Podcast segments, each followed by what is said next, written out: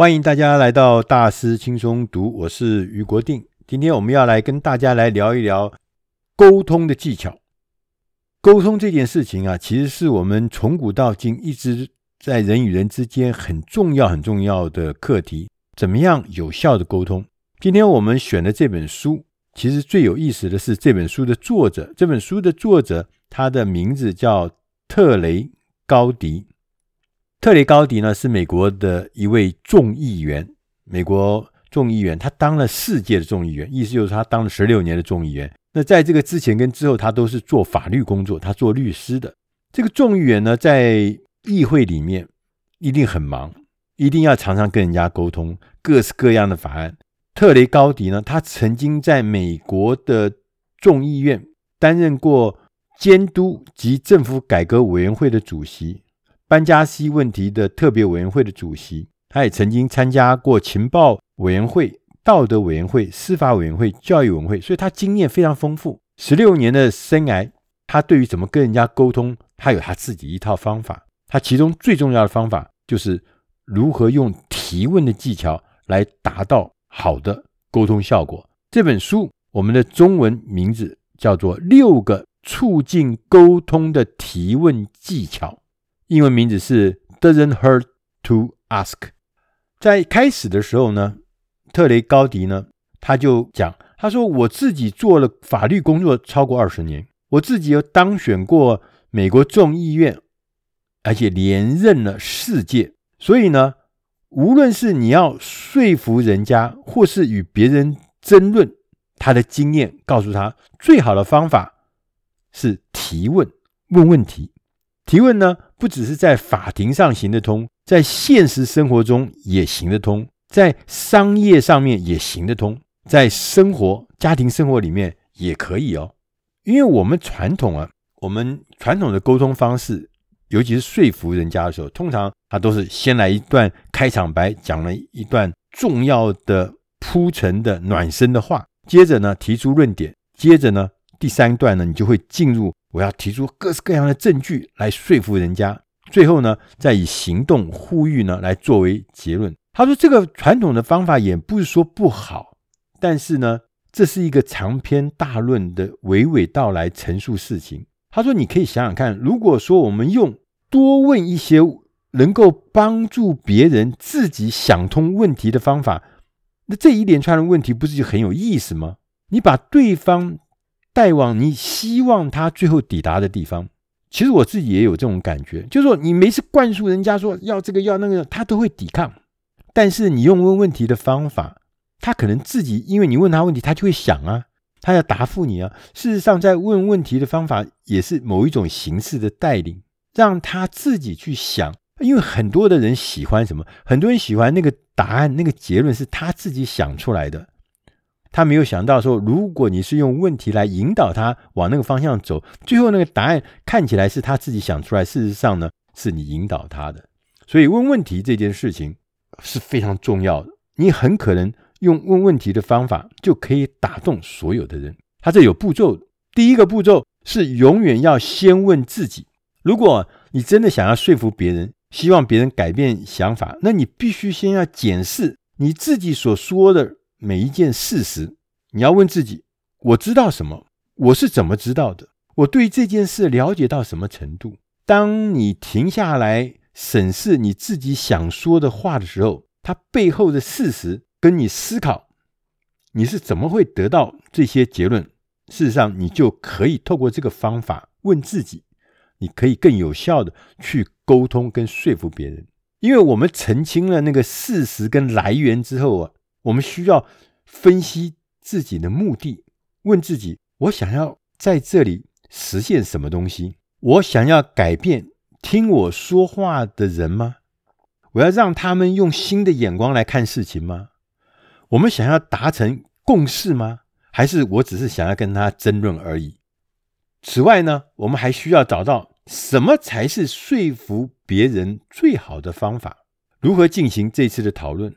我如何用一些最有利的事实来做开头吗？这样是对的吗？我如何来营造一个强而有力的结尾呢？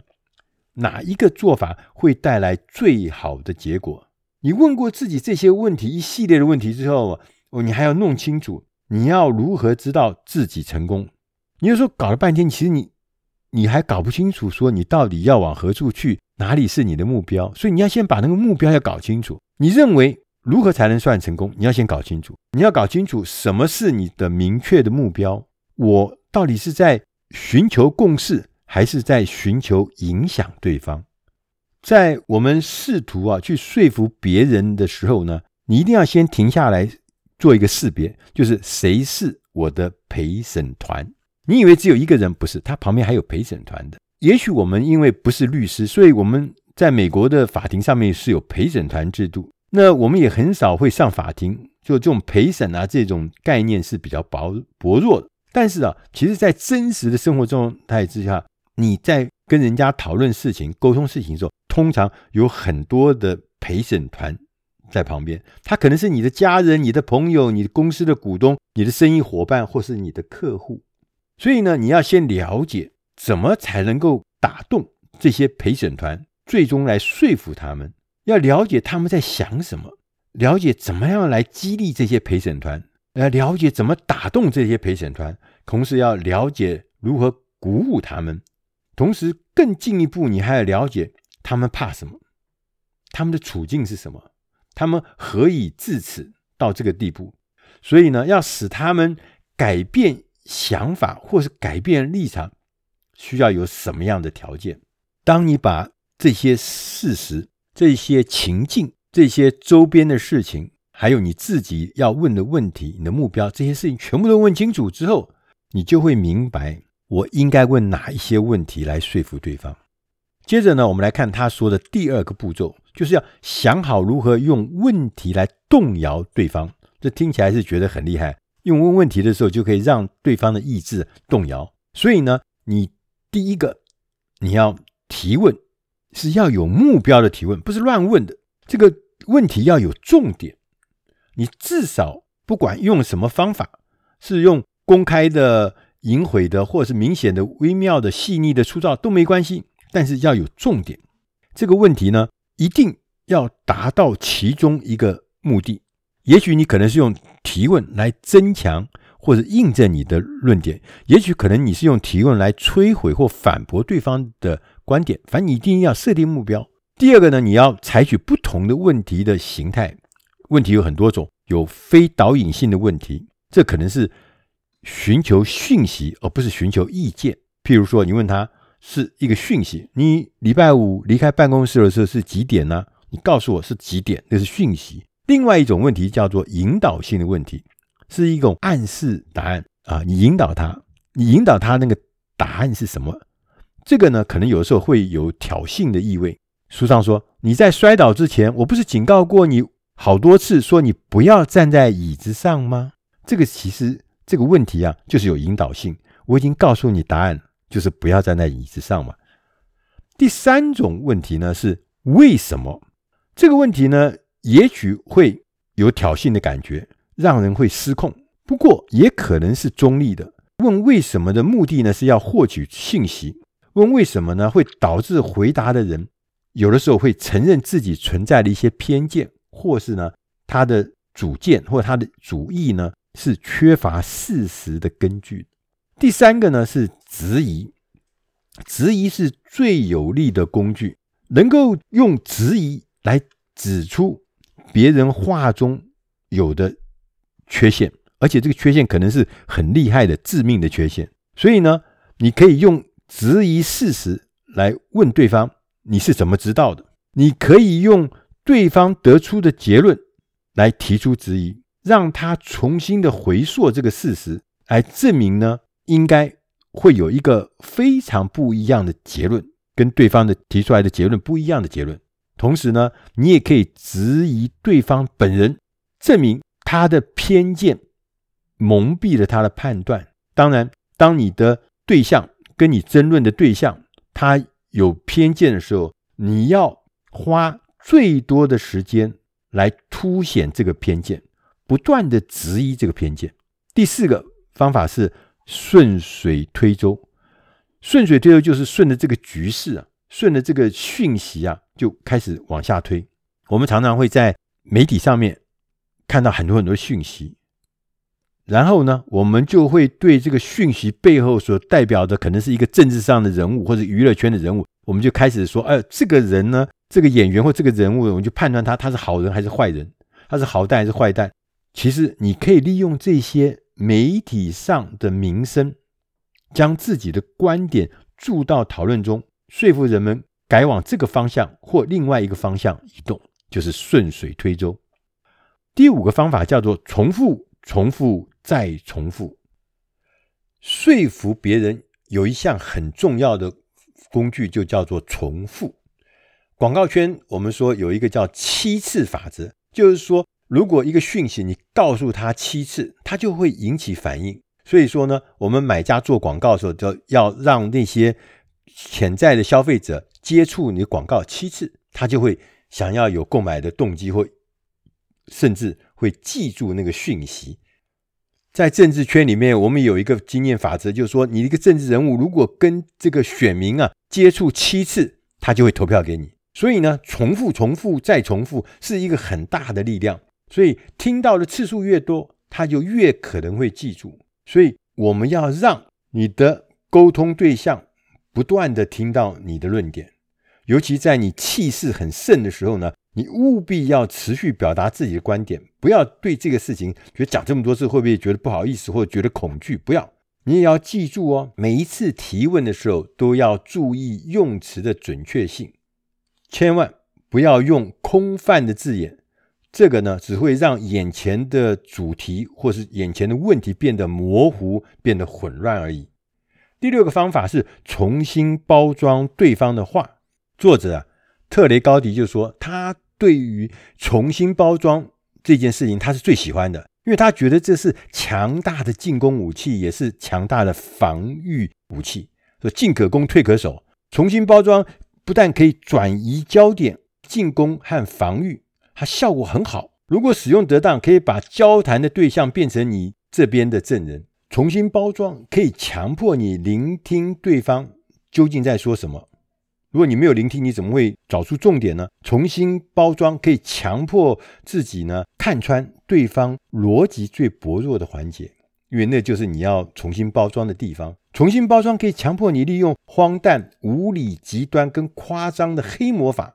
去结合对方的修辞，或是逻辑上最薄弱的环节。我们常常在看到那个质询呐、政坛上面，就是用这个重新包装，用刚刚讲的话错的地方追着打下去，这就是重新包装。要如何重新包装别人说的话呢？作者提出了几个例子，譬如说，你是在说什么什么什么吗？你是在暗示什么什么什么吗？但你肯定不是在说什么什么什么。你是否很难理解这些什么什么什么？我假设你已经考虑过了什么什么什么，对吗？这些结构就是在重新包装别人说过的话，变成一个武器来进攻或者防守。作者啊，他还提醒我们，他说有的时候我们会碰到你的对手用那种滔滔雄辩的口才、深思熟虑的论点，他是有备而来的，准备得很好。这个时候你要怎么办？对，你气势好像看起来他是有备而来嘛，你有气势很弱，他其实不用担心。好，第一个你要问他一些需要回忆具体事实和回忆一些重要数字的问题。这些具体的事实他要回去想，那些数字他要回去想，就会让他整个节奏会慢下来。这个时候会为你争取时间，而且同时在他回想的过程之中，他有的时候会出差错。第二个呢，是如果有的人冲着你而来，你需要更多的时间来思考的时候，你要回应他，要求他证明通常被假设是正确的东西。什么意思呢？就是对于他们提出的每个观点，都问你是怎么知道的？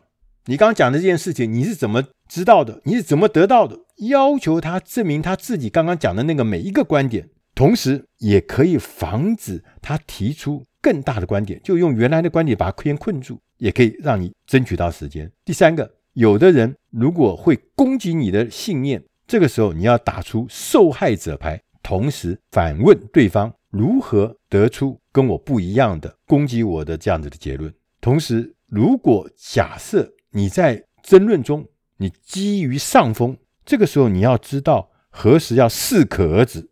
记住，千万不要赶尽杀绝，不要穷追猛打，不要软土深掘，因为这些行为可能说不定对你的案子反而不利。因为某些时候悬殊的笔数不一定会带来对你有利的结果。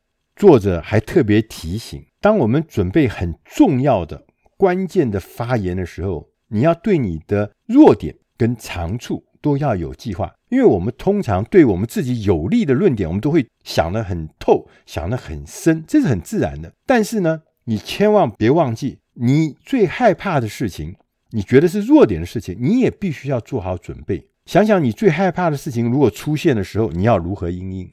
接着，我们来看他所提到的步骤三：永不停止提问。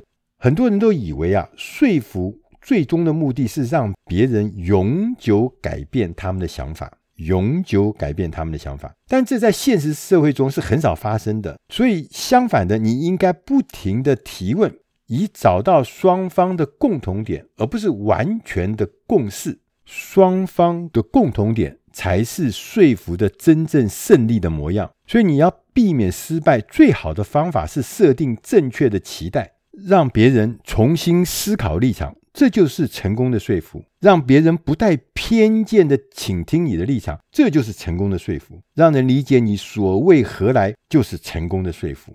所以你也必须要记住。要切记，说服不是让人彻底改变想法的最后一步。相反的，说服是逐步累积，我们在努力创造朝这个方向或那个方向移动，而不是全盘的赢或全盘的输。所以，想要善于说服，你需要善于站在对方或者听众的立场思考。当你这样做的时候，你会发现有一些特别的道理。第一个，如果你完全了解自己在做什么。你就更能够说服别人。如果我们更了解人性，你就更能说服别人。我们要学会不必直接要求就能够得到你想要的结果，这是非常高明的，可以让人建立自己最终的连结。这也是一个最有力量的说服的方法。我们同时要对生命保持好奇。我们跟人家互动、跟人家沟通的时候，都是要诚实、坦率。同时表明我自己是愿意被说服的，而不是说我只是来这边说服你的，或是要歼灭你的。所以这样子反而可以增强你本身的说服力，也让你学习到一些你想象不到的事情。我们要学习喜欢问为什么，这是一个很重要的问题，说不定可能是世界上最重要的问题。我们想尽办法把感情要融入在说服的过程中，不要根据需求来制造情绪。我们要动之以情，要真真诚诚地表达你的感受。如果你讨人喜欢，那你也会变得更有说服力。要讨人喜欢，最好的方法是在无关紧要的小事上面让步，让别人也得到一些小胜利。赞美别人，即使啊你是咬牙切齿来赞美别人，这也是很管用的。同时呢，你永远要假设你会喜欢正在和你沟通或跟你谈话的那个人。因为你们确实是有共同的利益，在大多数的情况之下，这是很重要的。因为呢，这会是一个好的开始，让你更受欢迎，同时呢，也变得更有说服力。最厉害的说服者，说多久就听多久。最厉害的说服者呢，是回答多少问题就问多少问题。所以提问是获得讯息不得不经历的一个过程。如果你想让人更了解你的立场，或是仅仅是让人更了解彼此，在对的时间以对的方式来提问，可能是你拥有最有效的工具。这是特雷高迪作者呢特别特别提醒我们的。我自己读完这一本内容之后，其实我已经用在我自己的工作上面。我今天早上去跟人家开会。我原来写了一个备忘录，那备忘录呢，全部都是用肯定句，说你这里不对，说那里不好，说你应该这样做，应该那样做。结果呢，我读完这个以后呢，我今天上午的那个备忘录全部改成问题的方式。你有这样子吗？你会这样子吗？你是不是可以有什么什么什么？就全部用提问的方式。当我把它拿出去以后，在开会的时候，我发觉效果非常的好，因为。我原来用肯定句跟人家讲的时候，人家就觉得我还在攻击他，我在指指导他，我在指令他，我在叫他做这个做呢。对方也都是高阶的管理团队的人，他当然觉得很防卫的心就起来。当我改成用提问的方式的时候，他觉得他跟我站在同样的立场，我们一起来面对问题，我们一起在寻找答案，所以那沟通就变得非常的顺畅。这是我自己用了这个方法当场获得的结果。所以今天开始。不要再拼命的讲，而要学会好好的问。以上的内容是出自大师轻松读第七百九十三期，六个促进沟通的提问技巧，希望对你的工作、对你的事业、对你的生活都能帮上忙。我是于国定，谢谢大家收听，我们下集再会。